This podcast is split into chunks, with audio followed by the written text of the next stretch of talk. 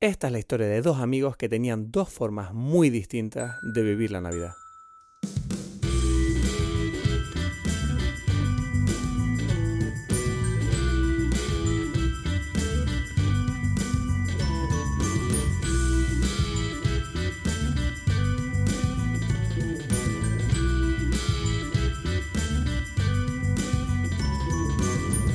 Hola a todos, bienvenidos a Dime Pelis, mi nombre es Cristo Gacielo, aquí en directo desde Lanzarote, bueno en directo, esto está grabado, ¿para qué me vengo arriba yo diciendo en directo? En breve vamos a conectar con Edgar Aponte desde Berlín y me gustaría empezar este episodio deseándoles a todos unas felices fiestas. Estamos ahora mismo en ese periodo del año ¿no? en el que se reúne con sus familiares para tratar de ¿no? poner a prueba ¿no? esa paciencia social que uno tiene alrededor de sus seres más allegados, ¿no? tratar de conseguir pasar estas fechas sin tirarse los trastos a la cabeza, sin hablar de política, de fútbol o de cualquier otra cosa en la que cualquier persona pueda tener una opinión. Eh, en este episodio vamos a hablar de dos películas que, que, traemos aquí como recomendación para que disfruten de estas navidades en compañía de una obra fílmica que esperamos que les entretengan. Es verdad que en este episodio vas a ver que eh, las dos películas obtienen una valoración un poco dispar y hay una cosa del episodio que la verdad que me hace bastante gracia, que es eh, que le, comento a Edgar, ¿no? Cómo eh, su familia y la mía son bastante distintas. En la mía, por ejemplo, es verdad que la tensión es palpable, es fácil que surjan pequeños conflictos y tengo que decir que hoy mismo he llegado a mi casa. Eh, llevo en mi casa literalmente mm, cinco horas y ya se ha producido el primer conflicto. Y creo que ahora mismo, mientras estoy grabando esto, está todavía en marcha ese conflicto. Lo estoy oyendo muy a lo lejos. Espero, no sé si a lo mejor ustedes lo pueden oír, pero espero que no. Y bueno, no, no, no, no quiero explayarme mucho más. Prefiero dar paso al, al episodio porque, bueno, son las fiestas. Hay que mantener una sonrisa a pesar de todo. Y bueno, aunque Edgar está lejos y le echo de menos, me alegro de poder hacer este episodio con él porque hace que le sienta más cerca hasta que nos veamos dentro de poco, que ya les anunciaremos por qué.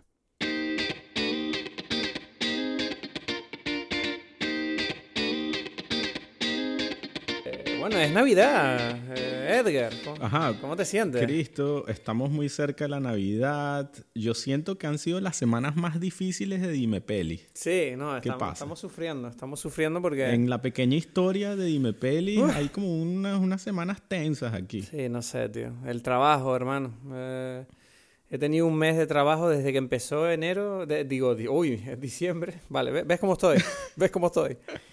Desde que empe- Ya. estoy estresado por lo que viene. No, desde que empezó diciembre, horrible, porque se me juntó todo un montón de trabajo que no estaba previsto junto con la operación de la boca y, y ha sido duro, ha sido duro sacarlo todo y, y bueno, ahora mismo dime pelis, pues vamos a seguir adelante, pero estamos como al límite, ¿no? Estamos grabando el podcast y lo estoy editando sí, el día antes de que salga ahí sin dormir como un loco.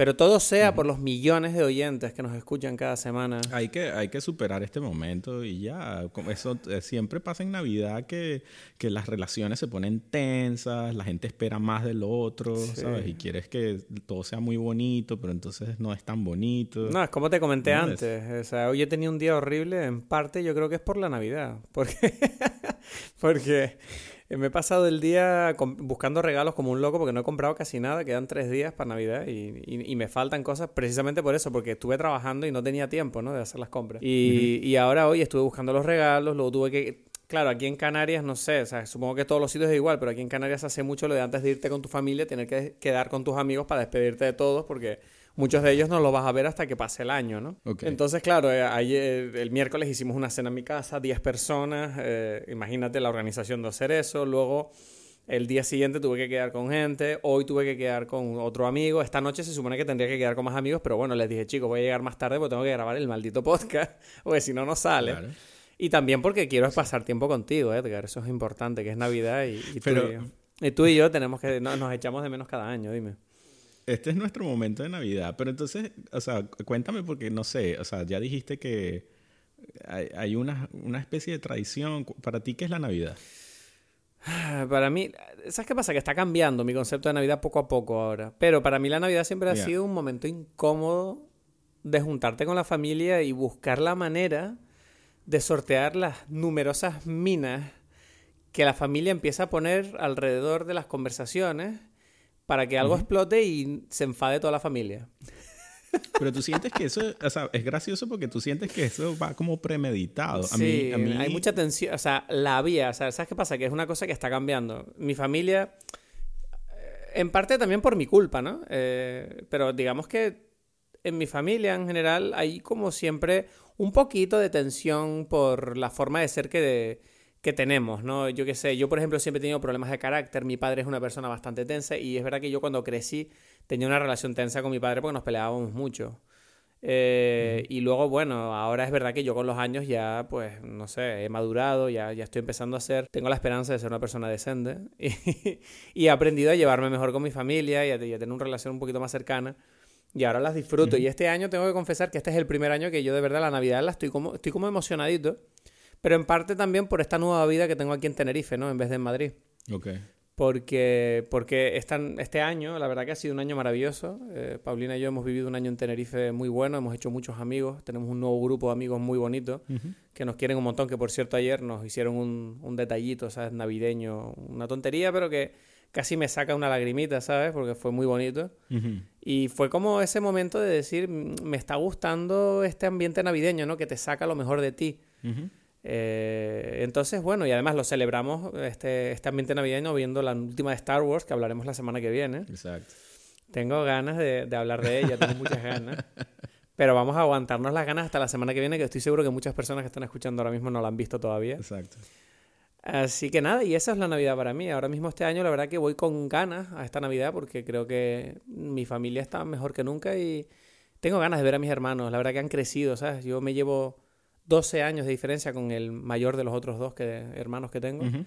Y la verdad que ahora están en una edad en la que se puede tener conversaciones interesantes con ellos y, y, me han demostrado mucho cariño durante este último año. Siempre ha habido un poquito de distancia en algunos momentos, ¿sabes? Uh -huh. Como que siempre quise ser yo esa figura, ¿no? De hermano mayor, pero me costaba. Sentía que teníamos, cuando ellos eran como adolescentes, yo sentía como que no éramos muy cercanos, pero sentía que había algo que era fuera de mi control. Como que, bueno, obviamente estos chicos están siendo, están viviendo su vida porque están en esa edad que son un poco egoístas. Yeah. Y no te hacen caso, aunque les digas algo. Uh -huh. Pero ahora por fin tengo la impresión este último año que, que, hemos tenido, he tenido momentos con ellos que me han hecho ilusión porque he notado cariño, he notado como, también como ganas de preguntarme cosas, de, de, de sentirme incluido como en esta relación de hermanos que siempre idealiza uno cuando tiene un hermano pequeño. y entonces nada, voy, voy ahora a mi casa pues con ganas de estar con la familia un poco y a ver qué tal. Pero sinceramente hoy he tenido, como te dije antes de empezar a grabar, tenía un día malo que me ha rebajado un poco ese ambiente navideño. y espero que esta energía sea capaz yo de limpiármela antes de llegar a casa mañana. Tú dime tú cuál es tu idea de la Navidad, cómo, cómo lo ves, qué te pasa, cómo te sientes en Berlín. No, de, para mí, o sea, la Navidad es más o menos siempre ha sido más o menos igual. Por supuesto que cambia, ¿no? Cuando eres niño te emocionan los regalos y y la ilusión de, de, de, lo que sea que tú crees. Porque, bueno, en Venezuela es raro, o sea, porque, por ejemplo, nosotros tenemos como una mezcla de cosas, y entonces está, o sea, Santa Claus, o no sé, San Nicolás, o no sé cómo se le, cómo se le pueda llamar. Está allí, o sea, hay gente que, que o, sea, o sea, aparece y tú sabes que, que, eso existe y trae regalos, pero, pero en Venezuela también, eh, como que la figura que trae regalos también es el niño Jesús, ¿no? Bueno, es, entonces es como, o sea, yo no sé, ahí, ahí es donde uno se da cuenta de que cuando uno es niño no, no piensa, no estás razonando mucho, porque es como que, no, tú dices, pero ¿es el niño Jesús o es San Nicolás? O, no, o, o es, este, porque igual los regalos tienen como, ah, bueno, el tío te regaló esto, ¿no? Ajá. Sí, no sé, todo lo que me estás contando que, para ¿quién, mí es... ¿quién? es... como que, pero tú eres niño y te da igual, es como son regalos para mí. Que, que, esto te lo regaló tu tío, esto te lo trajo el niño Jesús. Y es como que me da igual, ¿tú qué crees que me importa esas cosas? No. Hombre, o sea, todo lo que me cuentas es un poquito extraño para mí porque yo, yo crecí en una familia atea. Entonces, mi padre desde pequeño siempre me dijo que Dios no existe y que eso es una estupidez. Bueno, pero da igual si Dios existe o no. O sea, el, o sea ¿quién, ¿quién, te traía los regalos? Claro, ahí es donde te, te, digo. Era Santa Claus y eran los reyes. ¿Sabes qué pasa? Que en España se celebran más los reyes magos que Santa claro, Claus. Claro. Pero mi familia es francesa. Entonces, claro, allí en Francia se, hace, se hace, Santa Claus. Oh, Papá no. Noel. Uh -huh. Entonces, claro, a mí, eh, eh, nosotros al venir a vivir a Canarias era como un rollo. Mi padre siempre fue muy partidario de, eh, bueno, vamos a vivir como vive la gente aquí, no vamos a ir aquí de raro, ¿sabes? Claro. Entonces, en cierta manera, siempre hemos celebrado los dos. Y ha cambiado con los años. Recuerdo que. Pero siempre ha sido como Papá Noel, se hacen unos regalos grandes y luego los Reyes Magos siempre hay como un detallito. Que a mí en el fondo siempre me ha parecido más lógico. Porque a mí me parece una auténtica locura esto que hacen en España de darte los regalos el día de los Reyes Magos. Porque las vacaciones de Navidad, cuando tú eres un niño y estás en el colegio, empiezan más o menos el 20 de diciembre, por ahí, ¿sabes? Una cosa así. Y claro, de repente tienes todo ese tiempo que pasa que los Reyes Magos son el 6 de enero, me parece. Y, claro, eh, el colegio empieza como el 8 de enero. Es como súper absurdo que te den los regalos y tienes un día para disfrutarlos antes de volver al colegio. En cambio, yo los recibí el 24 de diciembre y tenía todas las vacaciones para disfrutarlos. O sea, si te regalan la PlayStation, no hay nada peor que, que de repente, venga, ya no puedes jugar, tienes que irte a clase y cuando vienes de clase tienes que hacer los deberes y es como que es horrible esto. Todos los deberes, no sé, es una locura. Y yo en cambio era como el único que tenía la PlayStation y jugaba en mi casa todas las vacaciones pasándomelo bomba. Ya, no, a mí, a mí porque eso yo lo, yo lo aprendí cuando llegué a España. Bueno, vamos a ver, o sea, yo, mi mamá nos hacía siempre de reyes, o sea, también en Venezuela existen los reyes, o sea, existe el Día de Reyes y... Pero no es lo mismo que, que, que, en España, ¿no? O sea, entonces es como mucho más suave. Es como al revés, digámoslo. Como que el día importante es la Navidad y el 24 de diciembre y el día de Reyes está allí y es como pequeño. Y mi mamá siempre era gracioso porque hacía un una especie de, de, de, ¿cómo se dice? De pistas, o sea, como, ¿sabes? Ella, nosotros nos despertábamos el Día de Reyes y había pistas en la casa que tú tenías que ir siguiendo, ¿sabes? Hasta conseguir tu regalo. O sea, pero entiendes más o menos, era como que ibas a cepillarte los dientes y entonces de repente en el, lugar donde estaba el cepillo de dientes decía como que eh, una, un, como una especie de adivinanza, ¿sabes? De acertijo que te decía Em, algo como que, bueno, las mañanas te gusta tomar mucho, no sé, el, chocolate, no sé, y entonces es como que ibas buscabas en la cocina donde se supone que está el chocolate y había otra pista, ¿no? ¿Sabes? No sé, o sea, a mí todo esto, yo sí, de niño esto me llega a ocurrir a mí. Eso me pondría de los nervios. Yo estaría como, dame los putos regalos ya. no, porque, o sea, ya va, no, porque tú estás siguiendo una, o sea, es un juego, ¿sabes? Sí. O sea, eso es lo bonito. Que es como un, O sea, para mí casi que era más bonito el juego que, que el, que el... O sea, porque es como que... Ahí, ahí, es donde se nota que tú naciste en una familia más, más de jugar que la mía. O sea, porque la mía era como, toma, toma el regalo y déjame en paz. Bueno, no. No era horrible, pero es que me da miedo que esto lo diga mi padre o mi madre. Y digan, el puto niñato de mierda malcriado este, desagradecido. ¿sabes? Entonces, no, no, no, era así, pero digamos que no, no, había, no había este juego, pues. Ya, ya, ya, ya. No, sí, siempre había juegos. Ahorita que lo estamos mencionando, por ejemplo, en la casa de, mi, de mis abuelos paternos, a Ponte, pues, em, eh, cuando nosotros nos repartíamos los regalos, el, los, los regalos tenían como que no decía literalmente como que de los tíos, este, de los tíos, em, ¿cómo se llama? Aponte Polinsky para, el, para Edgar, no, sino que decía como que de los tíos eh, polacos locos que les gusta comer, eh, no sé, hamburguesas, para el niño llorón que, que, que lo único que hace es está, está, pidiéndole eh, regalos a la mamá, no sé, y es como que, entonces era como un chiste, ¿sabes? Y a veces los chistes eran medio fuertes, así como los que estoy diciendo. pero... No, pero, pero ves, eso me encanta porque eso, otra vez, es como tienes una familia que supongo que también es un poco la cultura venezolana, ¿no? Del cachondeo que tienen ustedes, pero sí. me gusta porque es como que ustedes todo el rato se, tienen como esa camaradería un poco de chincharse entre familiares que, que bueno, también tenemos nosotros, pero creo que ustedes siempre lo llevan a un nivel más alto. Ya, pues. sí, en cualquier caso, o sea, sí, tenía juegos de distintos tipos, ¿no? El juego este verbal, el juego el otro de, de adivinanzas, no sé. ¿Sabes qué pasa? Que no puedo, no puedo parar de imaginarme a mi madre. ¿Sabes? Mi madre en las navidades pues cocina, eh, está como preparando las cenas y haciendo un montón de cosas y comprando los regalos. Y me la imagino pensando que yo, diciéndole, mi amigo Edgar está haciendo juegos en su casa con su madre. Y mi madre me diría, mira, ya bastante estoy haciendo. que coño? Claro. Estoy montando aquí un puto cluedo de, de regalos. ¿Qué mierda es esto? Déjame Pero ¿sabes qué es gracioso? Ahorita que lo estás diciendo, porque eh, nosotros, mi familia, curiosamente, por ejemplo, la comida y eso no era tradicionalmente importante, ¿no? Por ejemplo, yo, ah. mencioné, ¿cuándo fue? No sé en qué otro capítulo, lo del tema de las hallacas, ¿no? Y en mi familia jamás hizo hallacas. O sea, jamás. O sea, bueno, no que yo no participé en eso. O sea, no había como una tradición de la comida. ¿Sabes? ¿Y, qué, comías tú en Navidad normalmente? No, comíamos hallacas, pero las comprábamos por ahí o yo no qué sé. Si alguien las hacía, era como alguien por ahí escondido. O sea, no había como un tema de la comida. Y es algo que yo siempre he mencionado de que, por ejemplo, siempre la gente dice, uff, la comida de tu abuela, la comida de, así, y hay como, ¿sabes? Como esas tradiciones de que eso es lo mejor del mundo. En mi casa no es así. O sea, yo entiendo porque me he dado cuenta que en muchas otras familias hay como otro peso con respecto a la comida, ¿no? Y nosotros no lo tenemos. Yo soy el que, el que de alguna forma asumí ese rol y soy el que preparo la comida. O sea, bueno, no estoy con mi familia, pero casi que si lo estaría, seguro lo haría porque soy el único que prepara las hallacas y todas estas cosas. Pero, o sea, tú eres el hallaca man de la familia. Sí, yo soy el cocinero en general. Ahora, pero si estuviésemos juntos. Yo pensaba que tu madre sería como una jefa en el tema de las hallacas. No. No, Endrina, no hace esas cosas. No, no, yo creo que nunca ha preparado una. Ella seguro, si, si escucha el, programa, va a decir algo así que, sí, una vez preparé, que bueno, pero, o sea, si haces como un, un, acto de contrición, sabes que no es la experta de las hallacas ni nada por el estilo. ¿Tu, madre, ¿Tu madre escucha el podcast? Sí, tú sabes que sí, ¿no? ¿En serio? Yo creo que ella no te ha escrito algo por ahí, ¿o sí? No, bueno, no sé, puede ser. Es que tú ya sabes quién soy yo, yo tengo Alzheimer, no sé, igual me escribió y no me acuerdo. Sé que tu padre nos tiene, como nos, está como muy atento a nuestro Twitter. Sí. Eh, pero, pero bueno, si nos estás escuchando, Andrina, te mando un beso muy grande. Hace mucho que no nos vemos, pero... Sí. Sí, sí, bueno, no quiero, no quiero ponerme aquí a, meterme contra mi mamá de qué es lo que ella sabe cocinar o no. es que es peligrosa esta conversación. ambos hemos dicho cosas aquí que yo digo, uff. Esa es la Navidad. En la Navidad empieza con la, sinceridad con la familia y eso. Estas son las minas que yo te estaba diciendo, ¿ves? Esto es como, estoy pisando una mina, no sé, no sé qué va a pasar. ¡Feliz Navidad, hijos de puta!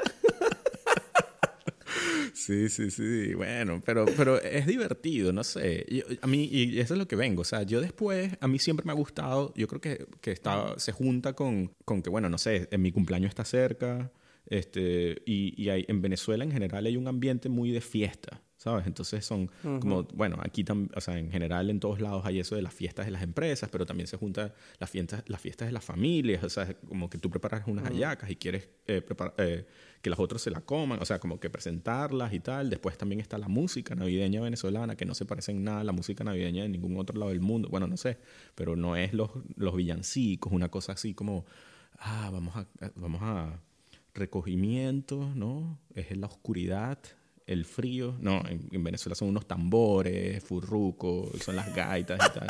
Es una cosa que parece un punk latino raro, ¿sabes? Es maravilloso, en verdad. Todo lo que estás escribiendo es como... Es maravilloso. Entonces es mucha fiesta, ¿sabes? Entonces, por ejemplo, la música venezolana, o sea, la música típica venezolana de la Navidad, que es las gaitas, eh, los colegios organizan grupos de gaitas. Por ejemplo, yo toqué el cuatro en, el, en, en, en mi colegio, en las gaitas. ¿Qué, es el cuatro exactamente? El cuatro es como una guitarra pequeña, es como un ukulele grande, no sé, son cuatro cuerdas, ah. ¿no? O sea, ¿Y tú tocabas eso cuántos años?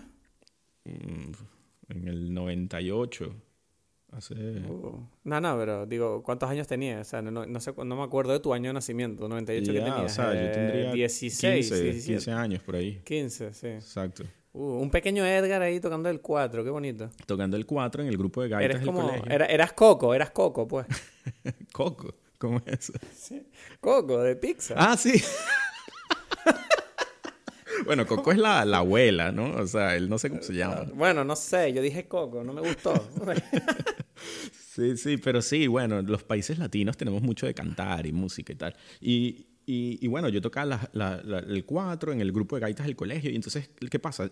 tu colegio compite con otro colegio que organiza otro grupo de gaitas, ¿sabes? Y hay como que no solamente los que tocan los instrumentos y cantan y hacen la música, sino también un grupo de baile. Entonces es como que, bueno, mejor, mejor cantante. Bueno, Tú, me, tú me estás diciendo básicamente que tú viviste High School Musical.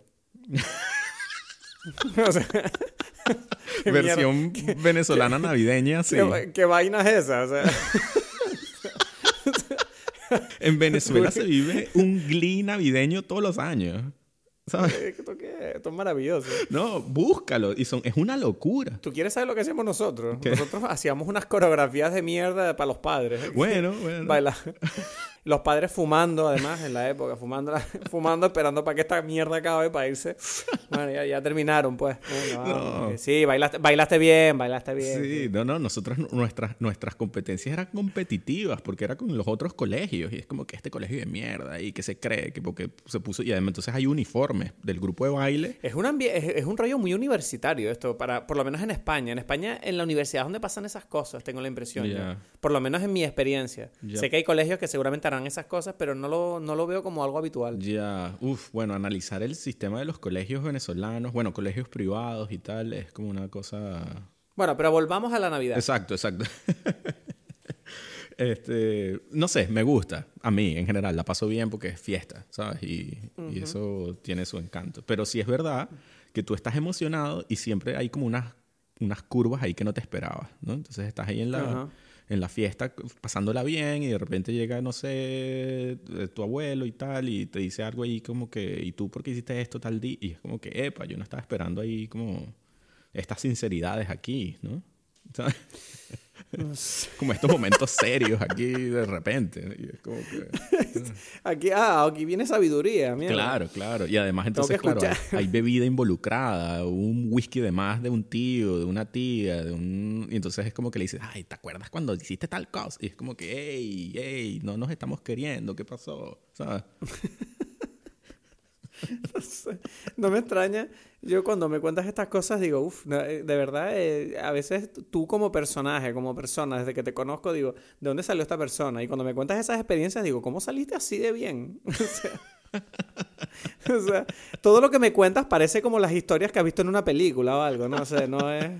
No sé, si, si, si, si voy a decir así, atreverme a decir una teoría, yo creo que porque dentro de todas las locuras siempre había como amor. Y esto va a sonar como demasiado cursi y demasiado navideño, pero es verdad. No, es maravilloso, es maravilloso. No, es la realidad. En mi familia igual, quiero decir, a pesar de todas, no sé, estas estas peleas que te comento y todo, al final del día lo bonito es que por dentro todos nos queremos, ¿no? Es como que por eso aguanta una familia siempre, es por eso. Sí, sí. Y, no sé, o sea, entonces eh, hemos traído hoy dos películas, entonces una cada uno, ¿no? Pues, el tema de este episodio un poco es que Edgar y yo eh, hemos decidido traer una película, ¿no? Si me permites que lo explique Edgar, eh, donde nosotros pensemos, que nosotros pensamos que puede ser entretenido que la veas esta fiesta si no tienes nada que ver. Creemos que son unas elecciones originales, eh, nada, no, no, no, son las habituales, ¿no? Porque todo el mundo me dice, la jungla de cristal, es como, bueno, ya está, todo el mundo dice esa, no es, ya no es original, todo el mundo sabe.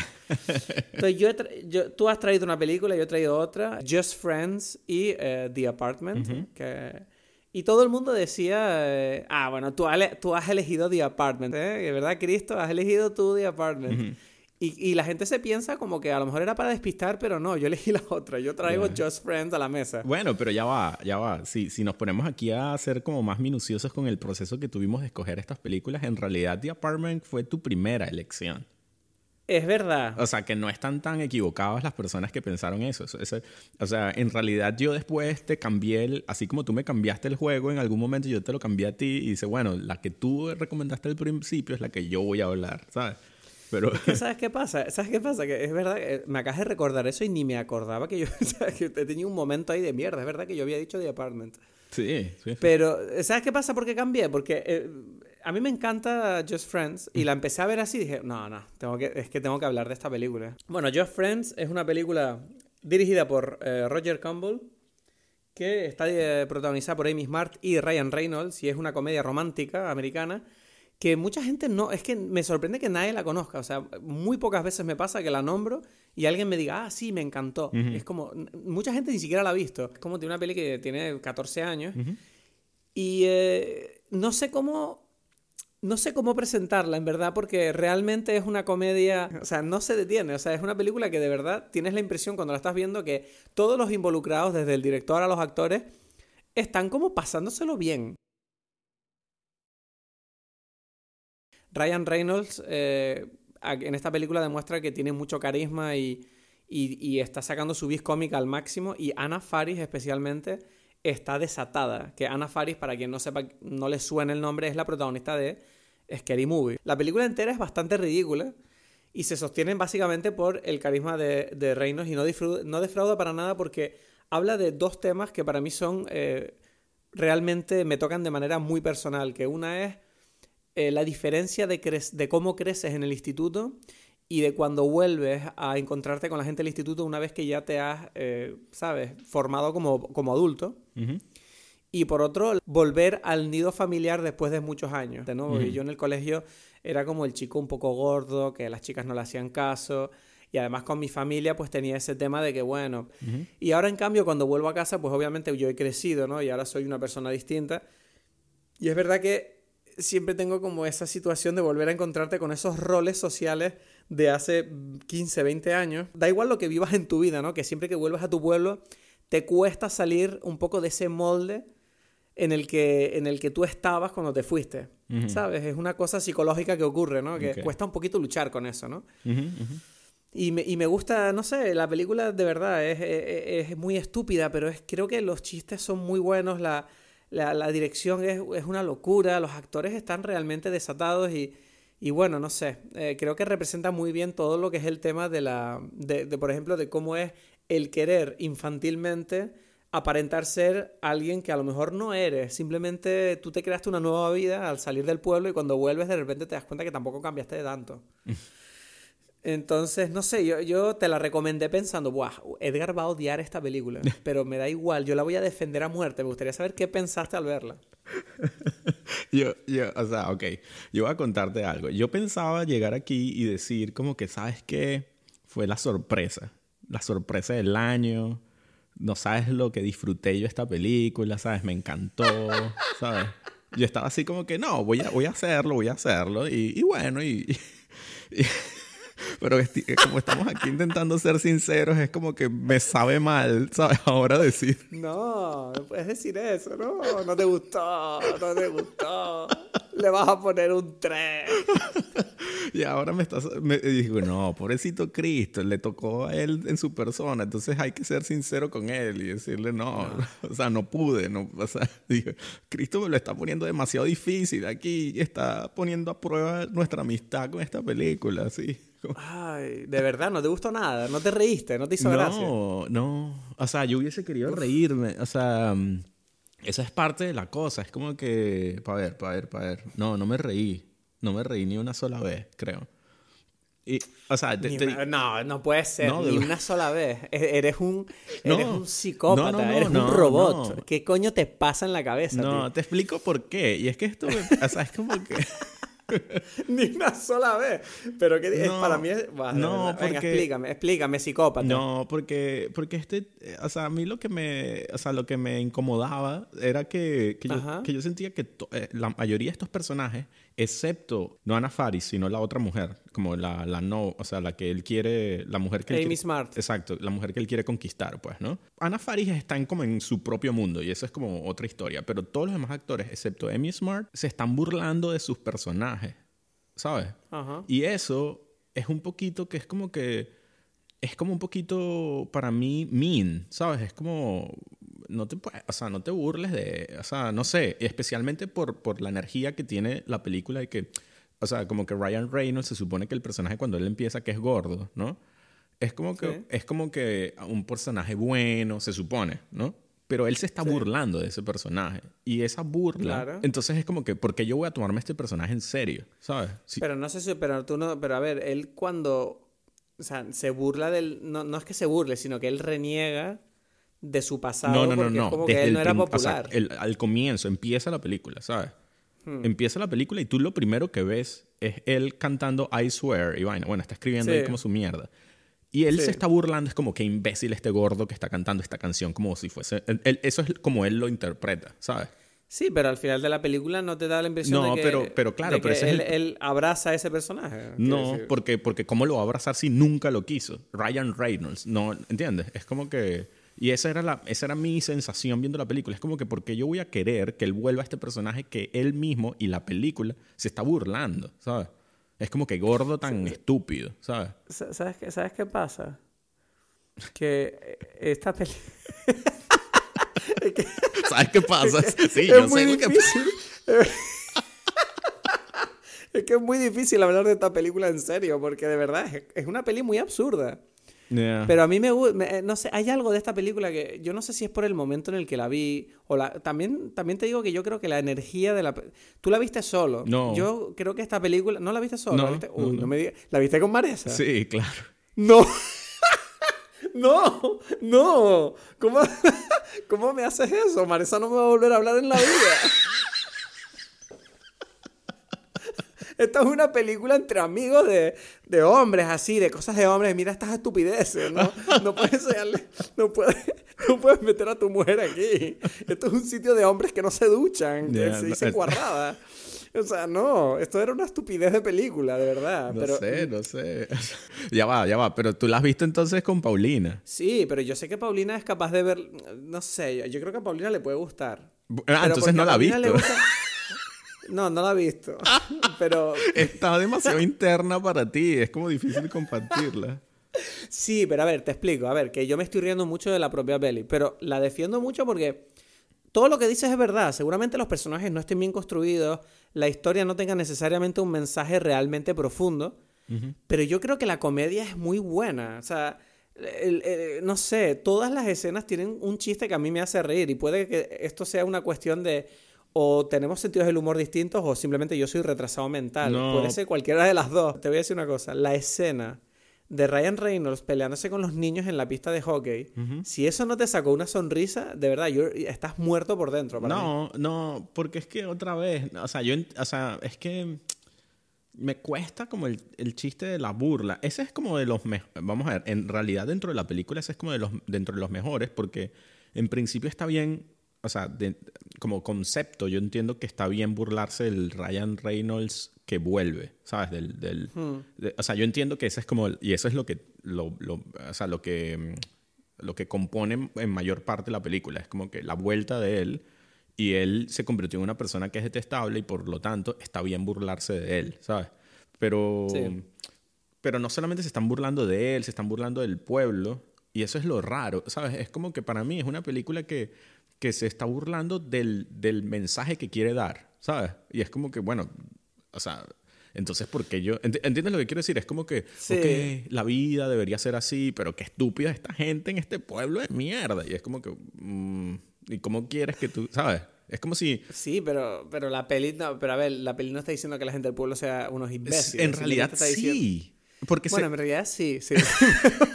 es que ese es el tema, ¿sabes? Pero, pero, pero es que precisamente porque ¿Sabes qué pasa? Que es que ese es el punto que me gusta de la peli, que es que a la película le da igual todo. Es como, vamos a, ¿sabes? Y por eso yo entiendo que, que no, no más, no, nadie puede encontrarle algo bueno en el sentido de, ni en la representación de los géneros, ni a nivel social, ni de las minorías, ni a nivel de mensaje de la película, ni a nivel de guion pero sencillamente no sé, me toca una fibra dentro que me hace reír muchísimo. Y no solo eso, sino que además yo creo que tiene un ambiente como... Es una película muy comfort, es una, ¿sabes? Tiene un rollo muy de reconfortante el ambiente de la película. Es como muy navideña y, y, muy ligera. No sé, o sea, te digo, yo te digo, el personaje de Ana Faris, cada vez que sale en pantalla casi me, me río porque es, es de verdad una psicópata loca Luego tienes al hermano pequeño de Ryan Reynolds que hace que la relación que ellos tienen me parece demasiado realista. Bueno, ah, no. Pues, o sea, para mí no. O sea, es como que ya jamás. Bueno, ya, ya, ya hemos hablado de que nuestras familias son muy distintas. Ya, no, no. Pero todo ese rollo de sin ver al hermano pequeño desde hace no sé cuánto tiempo y lo primero que pasan es que se empiezan a pelear, pero a muerte, ¿sabes? Y no sé, o sea. Es que me está costando demasiado tener una conversación porque de verdad que la película es es muy absurda, pero esa absurdez, ese nivel de, estupidez que, te hace pensar, mierda, hubo gente que se juntó para hacer esto poniendo mucho dinero. Yo no, eh, no sé, no, yo no puedo parar de pensar, me encanta. Yo, yo puedo entender dónde, dónde la película podría tener como un sentido, pero es lo que digo, yo, o sea, como que tiene estos errores, para, que yo considero errores, que hace que me que me cueste como que entrarle porque no lo vi en ese momento tampoco, ¿sabes? Pero, pero por ejemplo... Es que para mí, mí el reto es que tú eres muy cerebral y el reto para mí es ponerte esta película. Pero tampoco tengo 15 años. Tú la viste cuando... No, no. ¿Sabes? o sea, me refiero que la, estoy, la vi ahorita. Entonces es como que... ¿Cómo puedo...? O sea, es como una película que también está hecha como para cierto público, para cierto momento. Y, y yo, o sea, y hablando en el sentido crítico positivo o sea, veo como las cosas que podría haber hecho mejor, ¿sabes? Y, y, donde, donde yo hubiese dicho, bueno, entiendo como que lo bonito o lo que sea, el, porque yo siento que la película quiere ser cute, pero no lo es, porque es como que es, demas, es al revés, es demasiado mean. Y yo tengo la sensación que, que también es porque en ese momento todavía no se había entendido el poder que tiene Ryan Reynolds, ¿sabes? Eh, ¿Entiendes? Porque Ryan Reynolds lo hace muy bien este tema de... Él es como un bully, como que natural, natural bully, ¿sabes? Es como, sí. Es como que eso es Deadpool, ¿sabes? Es como que él se burla de todo. Entonces es como que, claro, de las cosas que merecen ser burladas, está bien. Pero entonces en esta película es como que, ¿sabes? Quiere, quiere, o sea, es como raro, porque es como que, eh, ok, pero ahora, cuando eres el gordo, tienes que sentirlo. Y es como que, bueno, el Ryan Reynolds no le sale bien, ¿sabes? O no sé si, ¿sabes? Como que su poder. O sea, como él no es, como él no es cool en el personaje del gordo, dice, bueno, pues voy a hacer lo más absurdo posible. Exacto. Para yo, para yo justificarme. Porque ir a un sitio vulnerable es demasiado difícil para él. Exacto, exacto, exacto. Y, y, y, ah. eso no es, yo no lo quiero criticar, sino como que, ok, eso está fuera de su, de su, de su esfera de poderes, pues, ¿sabes? Es como... hombre, también es verdad que es, el, es en un momento de su, es el principio de su carrera. Puede que ahora mismo él no era tan buen actor como no, puede ser ahora, ¿sabes? Exacto. Y quizás también el director y la gente que hizo la película no sabía cómo, es lo que digo, era muy... No se entendía el poder de Ryan Reynolds. O se entendía, pero no, ¿sabes? Y es como que, ok, no, o sea, él, otra vez, lo que digo, él no logra hacer que el gordo sea alguien que tú puedes querer. Y es como que, mm. ¿sabes? no sé, el Jonah Hill como que sí lo hizo, ¿sabes? En Superbad. Sí, es verdad. Sí, pero el guion de Superbad es, mil, es mucho mejor. Ya, ya, ya, exacto, Sabes, es que tú también tienes que tener en cuenta que un actor trabaja con, los, con el guion que le dan. Sí, exacto. Desgraciadamente, el, guion, el guion de Solo Amigos no llega al nivel de Superbad ni de lejos. Claro, claro, claro. Eh, porque el, el guion de, de, Superbad tiene unos momentos donde los personajes se dan la vuelta por completo, ¿sabes? Tienen momentos de, de dulzura, de honestidad, donde se abren y se demuestra por qué tienen tantas inseguridades en realidad están enmascaradas con todo este comportamiento infantil que están teniendo. En cambio, en Solo Amigos pareciera que es como que el comportamiento infantil simplemente es el chiste. Sí, exacto. Entonces, por eso, por ejemplo, a mí me parece que los mejores personajes, o sea, los mejores momentos y algo lo puedo considerar que tiene bueno, Just Friends eh, está Amy Smart, ¿sabes? Como, como ella interpreta el personaje, a pesar de que me parece que el personaje tiene como, uff, es horrible. A mí me gusta ella porque a pesar de que la presenta la película como una tipa que era como muy popular en el instituto, que se quedó en el pueblo y no llegó a nada, ella como que tiene mucha integridad. Claro. Dice, bueno, esta es la persona que, bueno, yo me quedé aquí, pero no soy una imbécil. ¿Sabes? No, no, soy mala persona. Eso solamente se lo da ella, porque en el guion, en realidad, esta mujer es una imbécil, ¿sabes? Pero... Es verdad, es verdad, un poquito. En el guion queda ella muy, pero muy mal. Pero ella interpreta este personaje. pero ¿por qué? ¿Por qué queda muy mal? Porque, porque este tipo no hace nada para ganarse a esta mujer. Y es como que imagínate, o sea, imagínate esta historia. Es como que este gordo, que bueno, era su amigo cuando estaba en el colegio, literalmente X, era su amigo, ella se, se supone, como cuenta la película, se acostaba con cualquier tipo, futbolista, el que fuese, ¿no? Eh, mm, no, la película no cuenta eso. No, bueno, esa es la idea. que ella era muy popular. ¿Cómo? Era muy popular con los chicos, pero no dicen que ella se liara con bueno, puede ser. Mm, él la, él la, tenía idealizada como una chica pura. Entonces, ten cuidado con lo que dices con mi película. No, no, pero ya va. Pero, pero eh, si hay como. Si es verdad que él. O sea, ella tenía como unos novios, ¿sabes? No sé. yo no sé qué hacía con estos novios. Da igual, pero, pero ¿sabes? Como que, y eran varios, o sea, yo no, o sea, yo no quiero, o sea, eh, estoy diciendo que sí había algo de que, bueno, ella tenía como historias con bastantes tipos, pues. Pero bueno, el, el cuento es que después ella, este tipo llega y literalmente no hace nada, sino que la trata mal y todas las cosas, hace todo mal, ¿sabes? Y es como que... Sí, eso es verdad. Y, y simplemente porque leyó una carta que él no escribió ahora, sino que la escribió hace tiempo, ella como que, dale, pues, hazme todo a mí. Y es como que, ¿qué es esto? ¿Sabes? Por Dios, es como que ya sabes que este tipo ya no es así, ¿sabes? Y, a ver, a ver. No, pero el tipo no hace nada más. A ver, escúchame. Aquí hay una cosa que yo creo que no estás teniendo en cuenta con el personaje de Ryan Reynolds. Y es que el tipo hace todas las cosas mal, pero no porque él sea malo, sino porque todo el rato le sale mal porque se pone nervioso, porque tiene demasiadas ganas de demostrar lo bueno que él puede ser. Y yo entiendo esa postura porque a mí me pasó en mi vida. No, yo, o sea, vamos a ver, sí y no, porque él no, o sea, tú sientes que de verdad él se parece mucho más a su nueva versión que a la del gordo. ¿Sabes? Mm, sí, no sé. Sí, o sea, yo entiendo, yo entiendo que el chiste es que él está como, o sea, él, él, aprendió unas lecciones equivocadas, ¿no? en su vida. Y es como que él, entonces él es una persona totalmente errónea porque él, él aprendió lo equivocado de su experiencia como gordo, ¿sabes?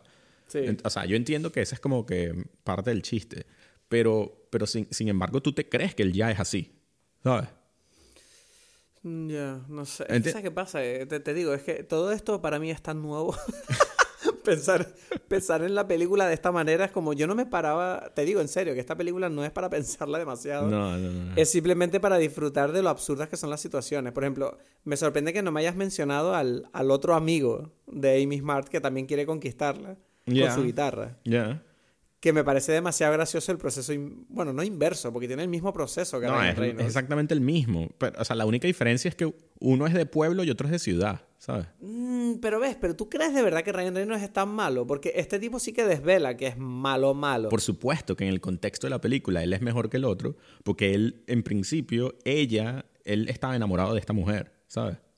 Ya, Sí. pero, pero eso es algo que está escrito en el guion, ¿sabes? Y ya, no sé si me explico, ¿sabes? Es como que, por sí, supuesto. sí, no, pero, pero obviamente el guion no tiene causalidad ninguna. O sea, es que, es que te, te repito, te repito que es que es muy difícil tener una conversación así de seria, ¿sabes? No, no, yo, Yo- sé, yo sé. Es, es como que... Yo te estoy diciendo que el único motivo por que yo eh, de verdad recomiendo esta película, porque creo que es un gran pasatiempo para, para una noche navideña, que no tengas nada que hacer y te apetezca echarte una risa, sobre todo si estás con tu pareja o con, o con un amigo.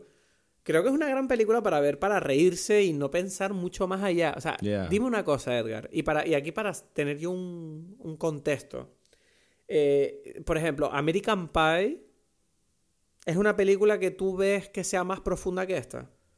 eh, O sea, me refiero, ¿crees que los personajes están mejor construidos, que las situaciones tienen más sentido? ¿O que tienen un mensaje más bueno, más positivo? mm, quizás. O sea, digo un quizás porque tendría que ver. Oh, shit. Yo creo que sí. Yo creo que, en principio, ¿Sí? creo que sí. Sí.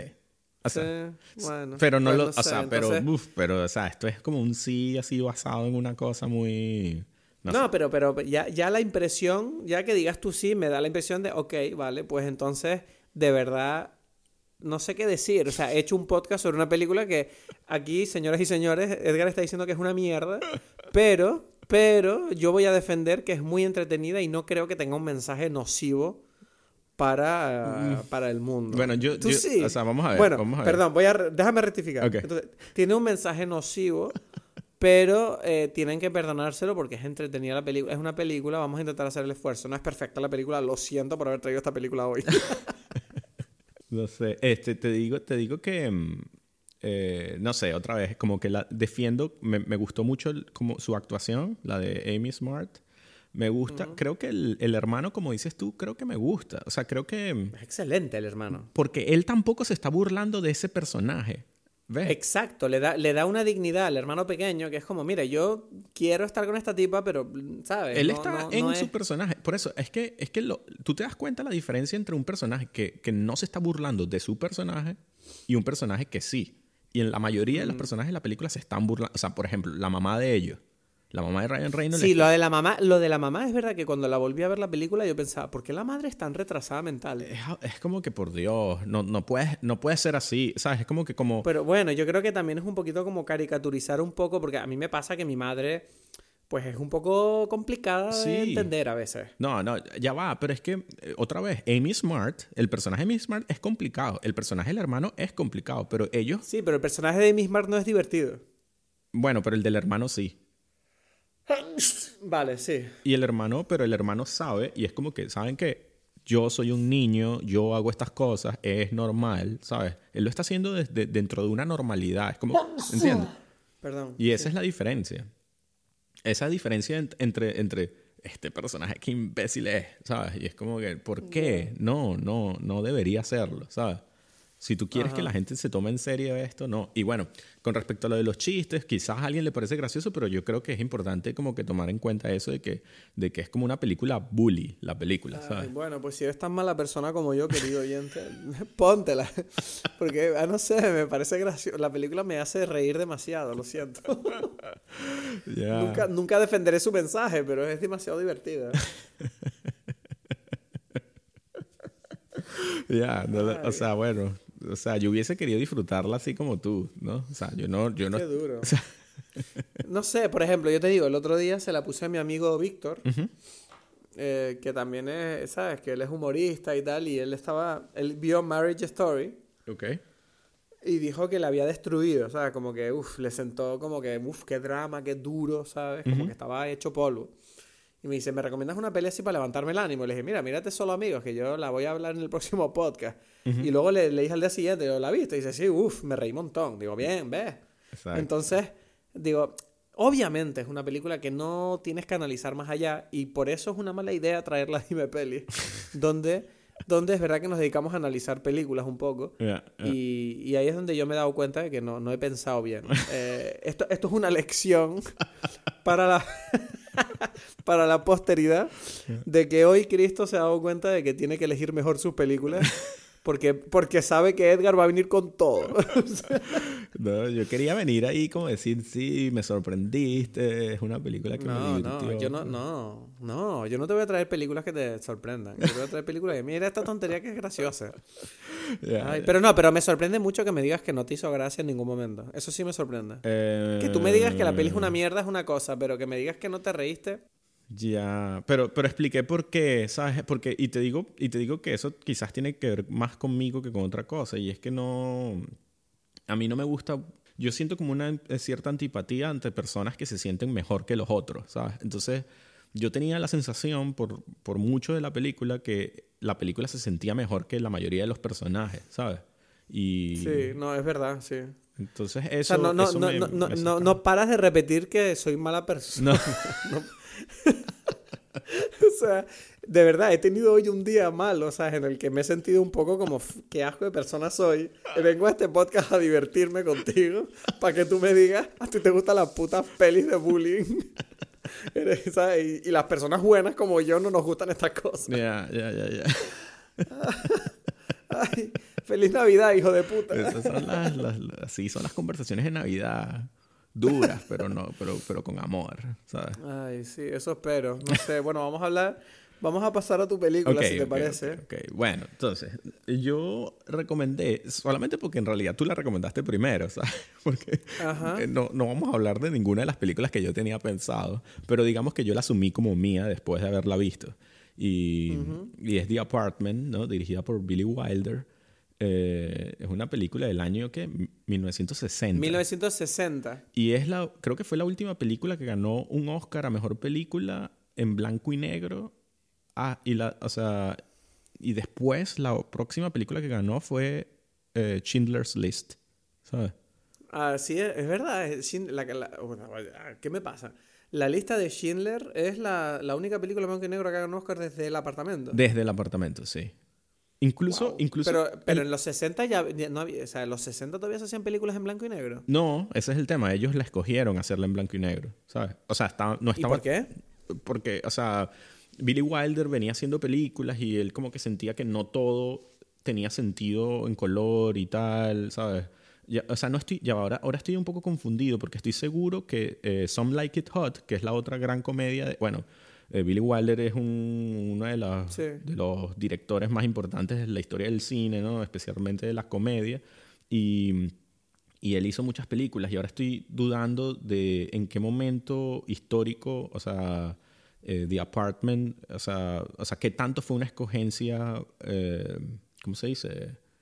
Eh, artística o, todavía se estaban haciendo. Yo sé que él tardó en hacer el cambio. E incluso Some Like It Hot sí sé que fue como, no, yo la quiero hacer, eh, ¿cómo se llama? La quiero hacer en, en, blanco y negro a pesar de que toda la gente me lo está pidiendo a color. Ya, déjame buscar. Dos cosas. Lo primero, Some Like It Hot, para nuestros oyentes españoles, se, es, es con faldas y a lo loco.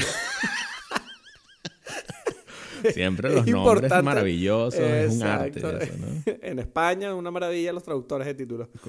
Y el segundo eh, tema es. Eh, no me acuerdo qué era la otra cosa que iba a decir, olvídate. Bueno, por ejemplo, ahora que lo estoy pensando, eh, mucho antes, cinco años antes, 1955, Billy Wilder dirigió The, Seven Year Itch, que no me acuerdo cómo se llama en español.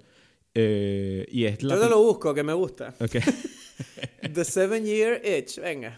Se llama. Uf. La comezón del séptimo año. Bueno, la tradujeron O- literal. Espérate, espérate, espérate. No, espera. Eso es en México y en Argentina. La tentación vive arriba en España. Ok, ok. Casi que, bueno, ahí se la doy, le doy un punto a España porque... ¿Sabes que yo no sabía que te referías a la tentación viva arriba? Porque no sabía que se llamaba The Seven Year Itch. O sea, me acabo de dar cuenta ahora, ¿sabes? Ya, ya, ya. La traducción literal en, en, en, en español no funciona en este caso, ¿sabes? Pero bueno, Ya. en, este, en cualquier caso, esta película que es cinco años anterior a The Apartment es en color, ¿sabes? Sí, es verdad. Es en color y bueno, es la, la película famosa donde Marilyn Monroe, o sea, donde pasa por encima del... De, o sea, que se le levanta la falda. Sí, ¿sabes? de la alcantarilla. ¿no? Exacto. Entonces es como que, bueno, digamos que The Apartment sí fue, o sea, ellos quisieron hacerla en, en blanco y negro. Es una película que trata de un personaje que trabaja en una gran empresa, ¿no? Jack Lemmon interpreta a este personaje y él es un tipo que trabaja en una gran empresa, pero es un trabajador cualquiera que se gana como la vida, o sea, se tiene un segundo trabajo alquilando su apartamento a ejecutivos de, de alto nivel de, de su empresa para que tengan sus sus amoríos, no sé, Su- sí, sus aventuras sus con otras aventuras mujeres. con, con las mujeres que, que- o sea, con las secretarias, yo qué sé, ¿no?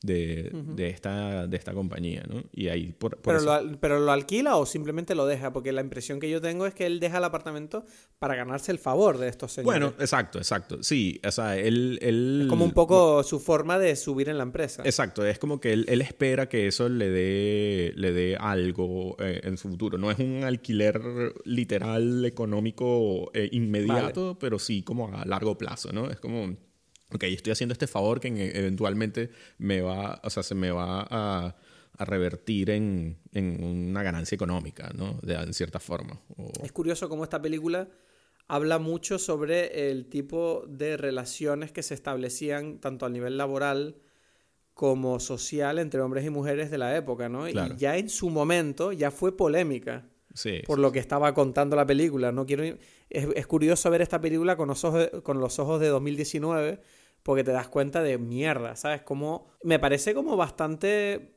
mm, interesante el tema elegido para hacer comedia, que es una comedia romántica al final. Sí, sí. Por eso, por eso pega con Just Friends, porque estamos hablando del mismo tipo de película en general, ¿sabes? Es como una Sí, comedia pero aquí no son bullies, ¿no? Aquí no son bullies. En la Navidad, ¿no? Bueno, sí son Sí. bullies los, los ejecutivos, son super bullies, ¿no? ¿Sabes? Vale, sí, pero el protagonista no. Ya, y eso es como, bueno, es interesante ahí empezar a hacer la comparación en cierta forma. Es como que este protagonista, entiendes por qué personas pueden verlo como un estúpido, ¿sabes? Como que un tipo que todo el mundo se está aprovechando de él, ¿sabes? Él no está recibiendo nada a cambio, ¿no?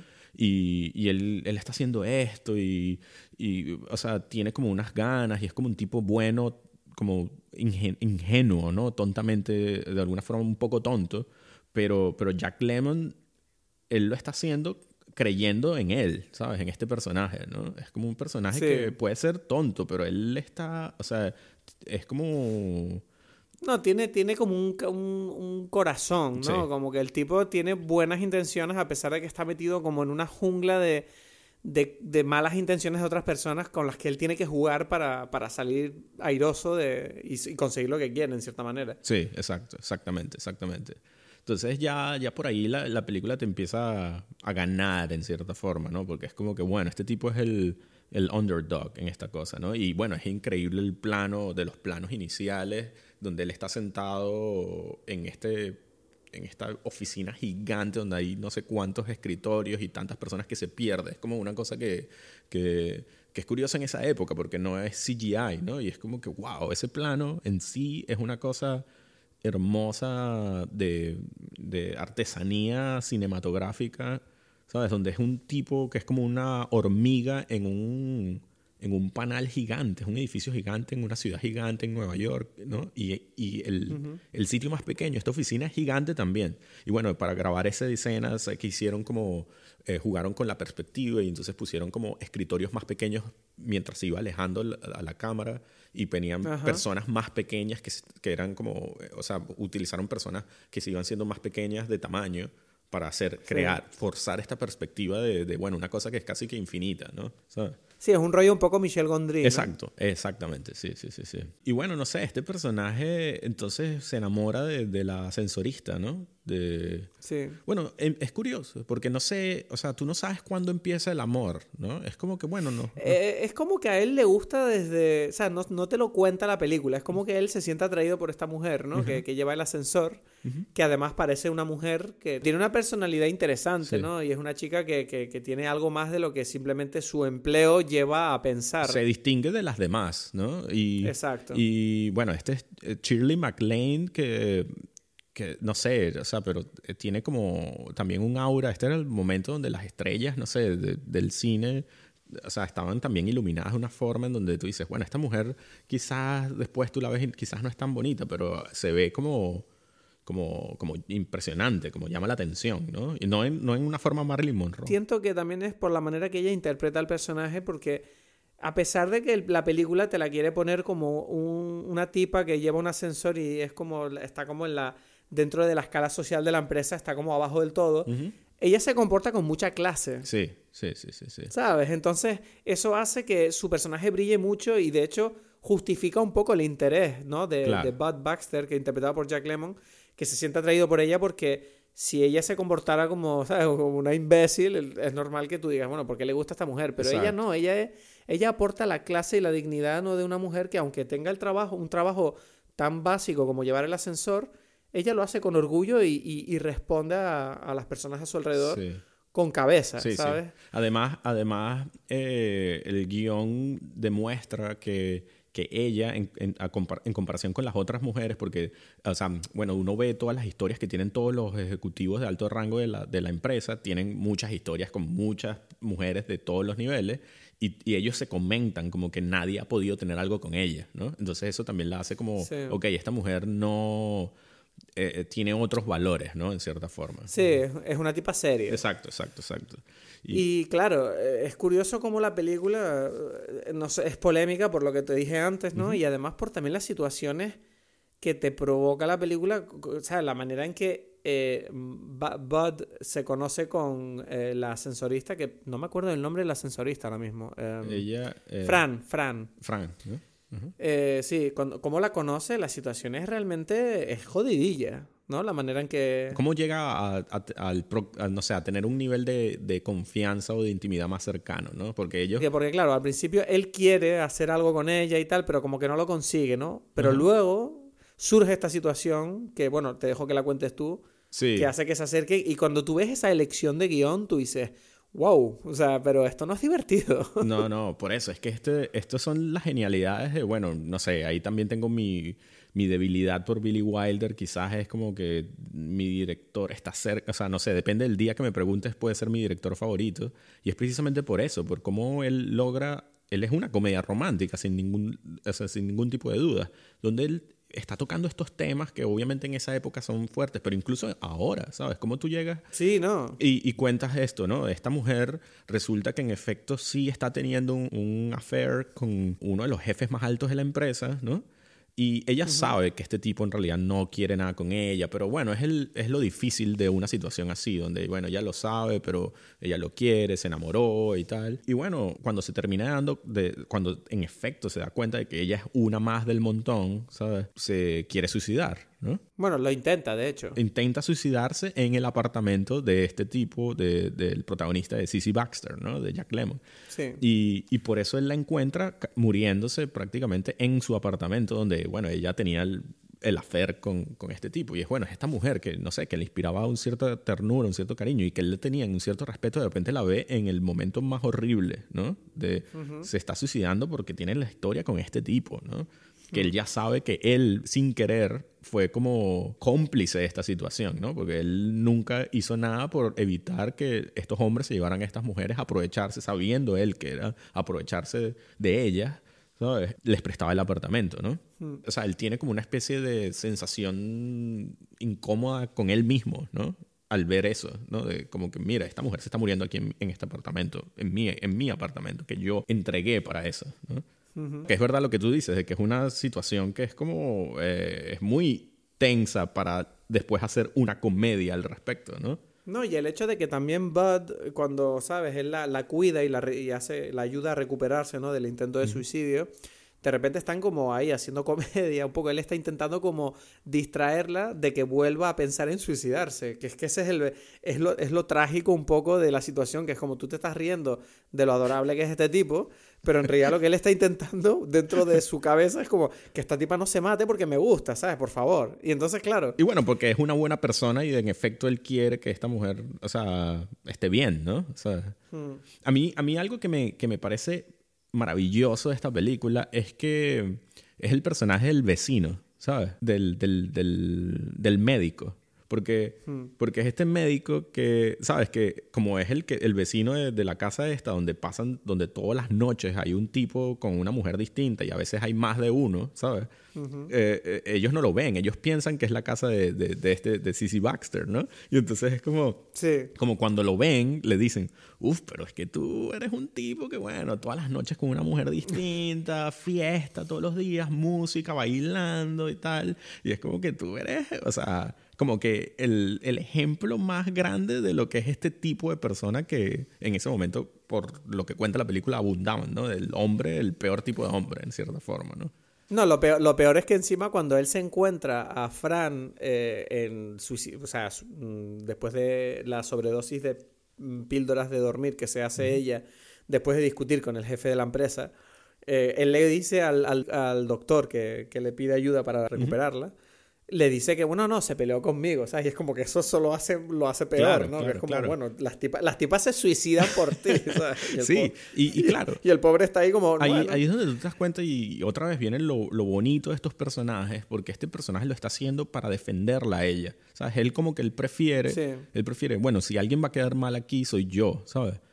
para quitar la cuestión de que, bueno, es que ella está teniendo un affair, es que la van a venir a buscar la familia, entonces miren, no, echen, uh, mírenme a mí, miren lo que yo hice con esta mujer, miren lo que yo estoy haciendo, ¿sabes? Como que yo quiero tener, ser el culpable aquí, ¿sabes? Y, hmm. y eso es una, un ejemplo ya muy, muy bonito, muy hermoso de, de, de, lo que, de lo que quieren, o sea, de lo que tienen estos personajes, ¿no? De cómo son estos personajes. Pero, y, y, por eso hace una dinámica muy interesante, porque este, el, el médico ¿sabes? Él quiere como que, y le dice, ¿no? En cierta forma es como que, mira, tú, tú, tú eres una buena persona, ¿sabes? Tienes que aprender a ser un mensch, mm. ¿no? A ser como un, esto, un ser humano de verdad, ¿no? Y, o sea, como que él quiere ayudarlo, ¿no? Porque él siente que este, este tipo tiene muchos problemas, obviamente, ¿no? Sí. Y en cierta forma eso es lo que, lo que él le dice después a, ya, bueno, ya al final de la película, cuando este C.C. Baxter ya no soporta la situación donde donde el jefe, que ahora no me acuerdo cómo se llama, bueno, interpretado por Sheldrake. Murray, exacto, Sheldrake, sigue manteniendo esta cuestión con... Sí, porque ¿qué, ¿sabes qué pasa? Que Sheldrake pierde su matrimonio al final cuando se revela todo el problema por culpa de la recepción de la secretaria, ¿era, no? Ajá. Sí, exacto, la secretaria que también había sido amante de él y tal. Exacto, entonces la secretaria como por venganza le revela a la mujer de Sheldrake que él está teniendo affairs con mujeres entonces él de repente como que está sol, ¿sabes? Se queda como medio soltero y trata de seguir tirando del hilo con Frank, ¿sabes? Porque dice, bueno, ahora que estoy soltero, pues voy a intentar seguir estando claro, con Y eh, claro, eh, me acuerdo que, bueno, después de, al final es cuando ella se enfrenta con esta situación, cuando se da cuenta de la diferencia entre estos dos tipos y se da cuenta de que Baxter sí que la quiere de verdad, no como este otro que solo la quiere ahora porque está soltero. Claro, claro, claro. Entonces, eh, pero claro, es, es curioso cómo ahora volvemos al tema de cómo tratar temas muy chungos porque cuando ella vuelve a buscarle se oye un disparo y ella cree que él se, se, está suicidando de nuevo. Claro. Y es como, y entonces lo abren y te ves que, que, al final lo que está pasando es que él tiene una botella de champán. Exacto, Y tú ves que están, están haciendo un chiste. Eh, sí. están haciendo un chiste con cosas tan Del suicidio, ¿no? O sea, porque, porque él le cuenta en algún momento antes que él había pensado en suicidarse. O sea, hay, hay una conversación entre ellos en, otra, en otro momento anro él había Claro, él planta esa semilla. Sí, exacto, de una historia donde él había estado enamorado de una mujer y esta mujer no, le, no, no, lo, no lo, quiso más y lo, lo, o sea, sí, X, como que no, no pasó nada y él pensó en suicidarse y bueno, se, al final terminó pegándose un tiro en una pierna por, por, por error, ¿no? Y, Y es gracioso porque ella, eso lo usan también eh, después como chiste, también cuando él, cuando él le pregunta, y bueno, y, o sea, porque él le cuenta que, y qué pasó con, o sea, cuando están hablando de esta historia antigua, esta mujer por la cual él se quiso suicidar, ella le pregunta, ¿y qué, y qué es la vida de esa mujer? ¿no? Y ahora que, bueno, no, ella a veces me escribe y nada, eh, ¿cómo es? Me manda una torta de, no sé, una torta de Navidad, ¿no? Y entonces, después, cuando él le, pregunta, ¿y qué, vas a hacer con Sheldrake ahora? ¿Estás aquí? Y tal. Y dice, bueno, recibirá una torta de Navidad todos los años, ¿no? Así como, o sea, vuelve. y, y, esas son las genialidades del guion. El guion, o sea, no, no, no para de tener estas cosas que, que se, como dices tú, como semillas que van creciendo y van dando frutos después al final de la película, ¿no? ¿No? Sí, y yo creo que ayuda mucho el hecho de que la película sea en blanco y negro a tratar estos temas porque siempre he pensado, bueno, creo que es un hecho, ¿no? Pero no lo sé seguro. El hecho de que cuando una película es en blanco y negro, el blanco y negro ayuda un poquito a, por una parte, a centrar la atención del espectador en los temas y las cosas que están pasando en la película porque siento que el color distrae un poco.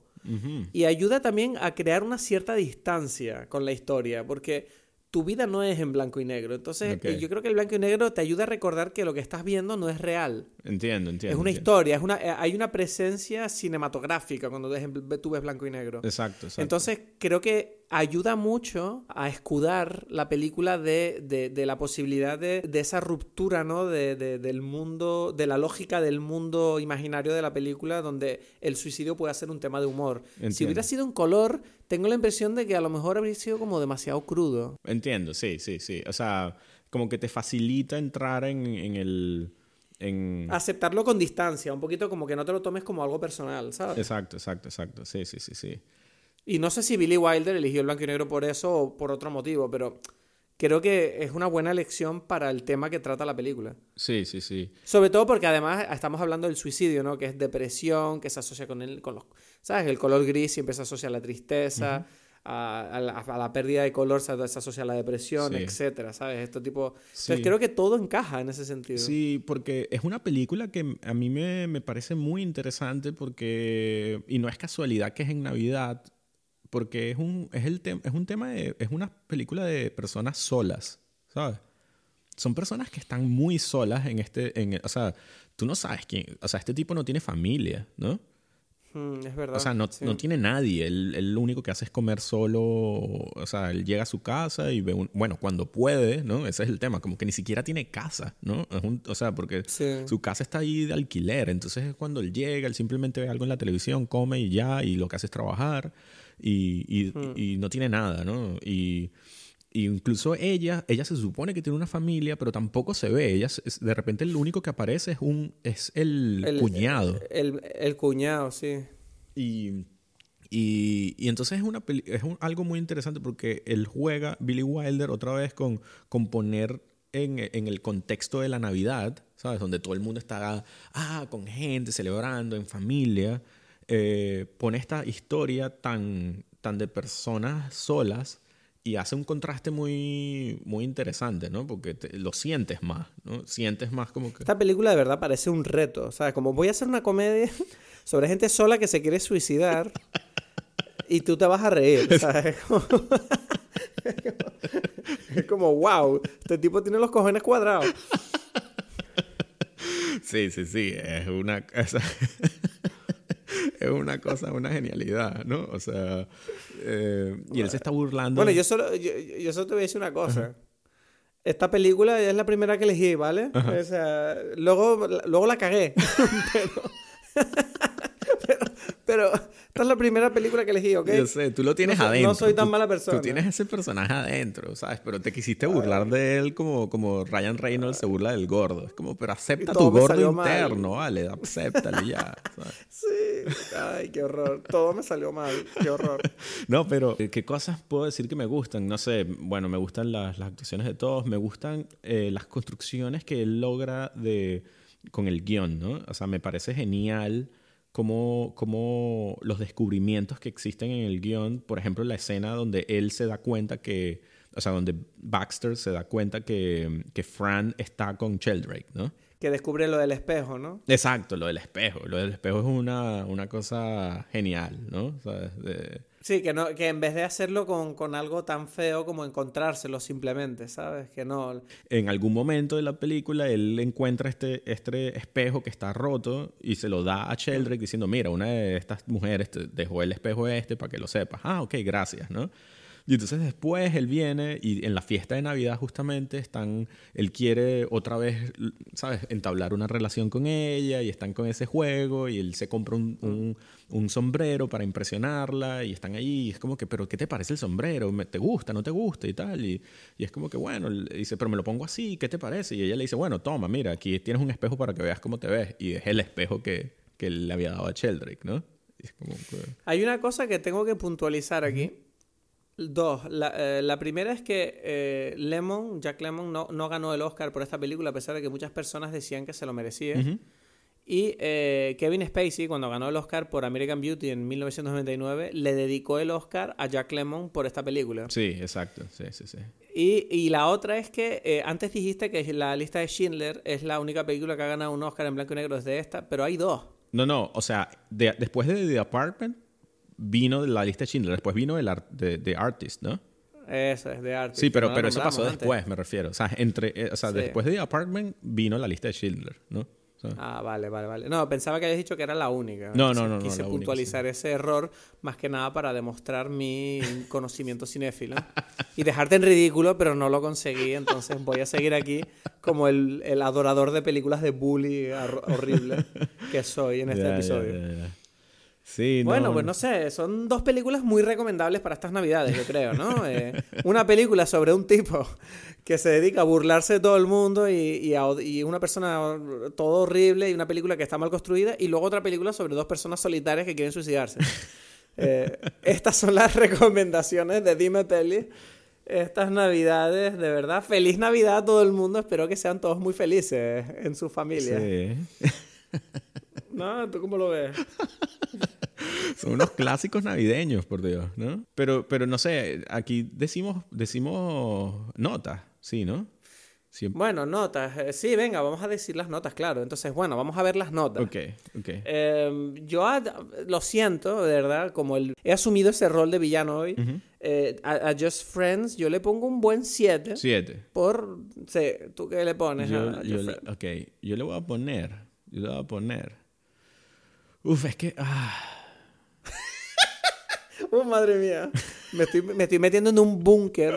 Ay, no lo sé, no lo sé. Es que, es que sabes que, que ahora es como raro porque parece que el 3 tiene ahora un, un, una connotación mítica ahí de repente, sin querer. Ah, pero tienes que poner, si es un 3, le pones el 3 maravilloso tú. Bueno, vamos a poner 3 entonces, ya está, 3.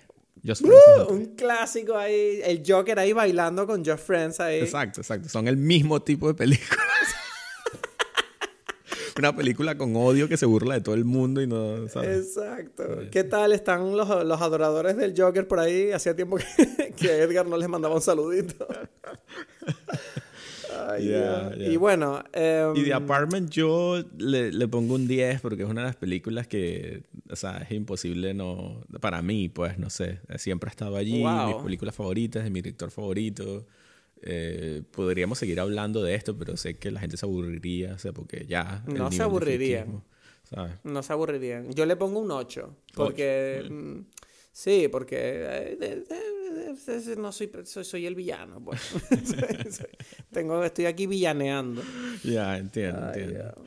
Bueno, pues nada, eh, desear a todo el mundo una feliz Navidad. Edgar, ¿tú qué opinas? ¿No? Sí, feliz Navidad a todos. No se peleen, acepten lo que o sea, como que, bueno, lo que yo digo, miren, esa gente en realidad no quiere burlarse de ustedes, no quiere, ¿sabes? No, no tiene malas intenciones. Lo que pasa es que el amor a veces tiene caminos raros. No, y, y dejen que sean los de la película que yo les recomendé los malos, ¿vale? ustedes sean, ustedes sean buena persona con su familia. Sí. Eh, feliz Navidad a todos. Nos vemos pronto la semana que viene para hablar de Star Wars. Sí, exacto que todos estaremos aquí listos para lanzarnos aquí en, nuestra nave espacial para hablar de una película que yo creo que merece una buena conversación porque creo que tiene muchas cosas que comentar, ¿no crees? Es la película perfecta para la resaca navideña. cuando estés ahí como que sufriendo con un dolor de cabeza, vas a, vas a tener que hablar de esta película. Excelente, excelente. Bueno, pues ese ha sido el episodio de hoy. Espero que te haya gustado. Eh, recuerda que puedes contactar con nosotros por email y por redes sociales. Y solo me queda decirte que te deseo unas felices fiestas. Espero que veas alguna de las películas que hemos recomendado, a pesar de que una de ellas parece que no ha quedado tan bien parada como la otra. En fin, nos vemos la semana que viene en Dime Peli.